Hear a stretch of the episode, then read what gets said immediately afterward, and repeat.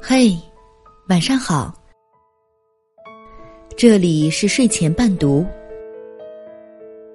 星光璀璨的今夜，此时此刻的你正错过着谁，又或者正遇见谁？开始或是结束着一段怎样的故事呢？我是小冉，每天晚上十点，不见不散。请相信，拼颜值、拼才华的女人同样拼命。上个周末和几个闺蜜小聚，一见面，老贾就拉住我大吐人性丑恶的苦水。言之凿凿，他受到了暗箱操作的不公平对待。细问之下，才明白事情的原委。老贾的上司要老贾和部门另一个空降到此不到两年的海归女，同时在一周内做出设计方案，一周后二选一。老贾在这家公司兢兢业业、认真工作了五年，一步一步走到现在的位置，对这次的方案设计也尽心尽力，可结果却让他大跌眼镜。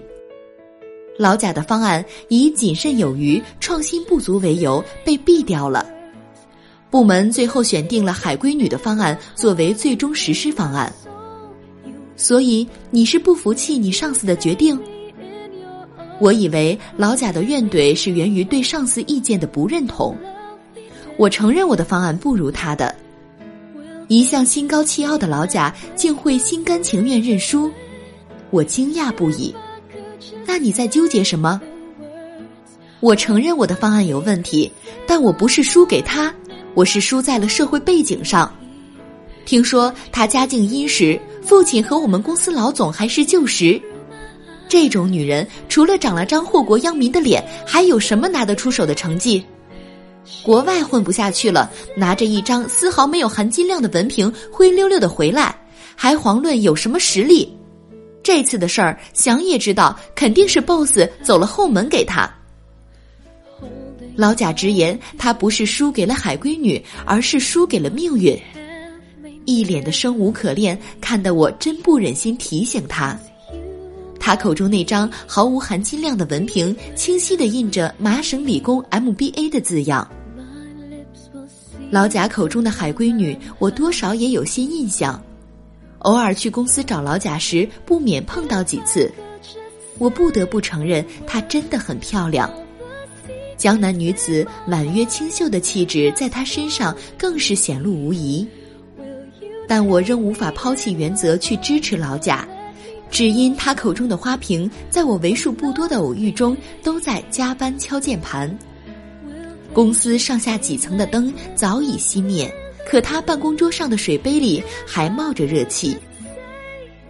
我一边努力思考如何能让老贾认清事实，而不是像现在这样以工作不顺利为由迁怒于无故貌美的同性身上，一边也想不通，为什么从古至今人们总爱对那些漂亮又能干的女性苛求相待。不由分说的用其靓丽的外形抹杀他们得之不易的成功和背后夜以继日的辛苦付出，并乐此不疲。反复思索，终于得出了答案：一切不过是嫉妒心作祟罢了。我们遏制不住内心求而不得的不甘，用一种邪恶的揣度困住了自己，也伤害了别人。富二代注定一辈子啃老，挥霍家业，坐吃山空。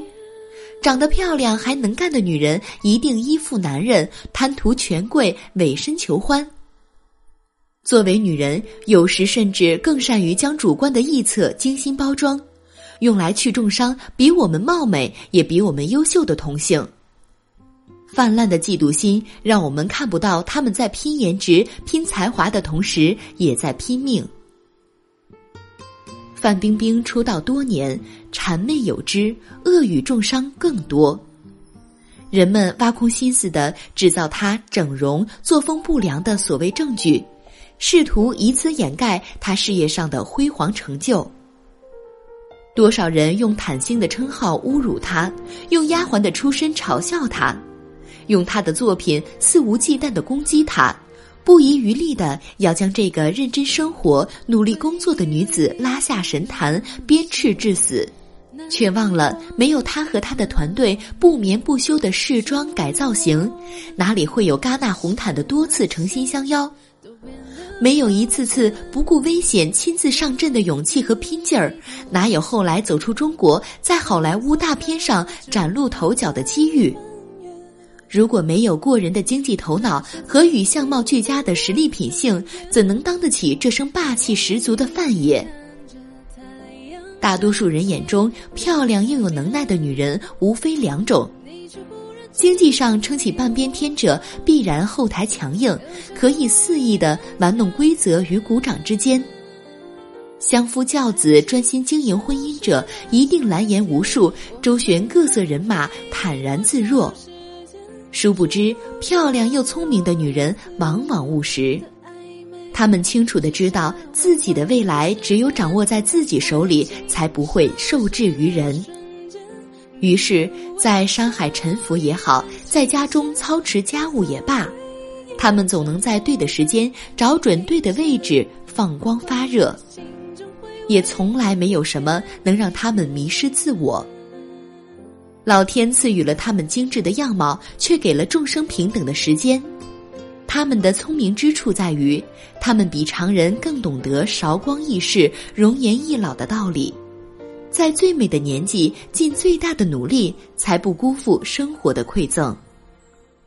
请相信，这世上真的有甄嬛一样的女子，她们跳得一曲好舞，翩若惊鸿，也玩得转朝堂政务。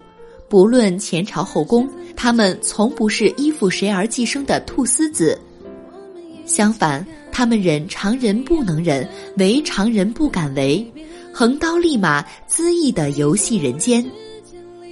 在这个看脸的年代，人家明明可以靠脸吃饭，却偏偏要靠才华，时不时还敢和你以命相搏。这样的女人值得掌声，而不是巴掌。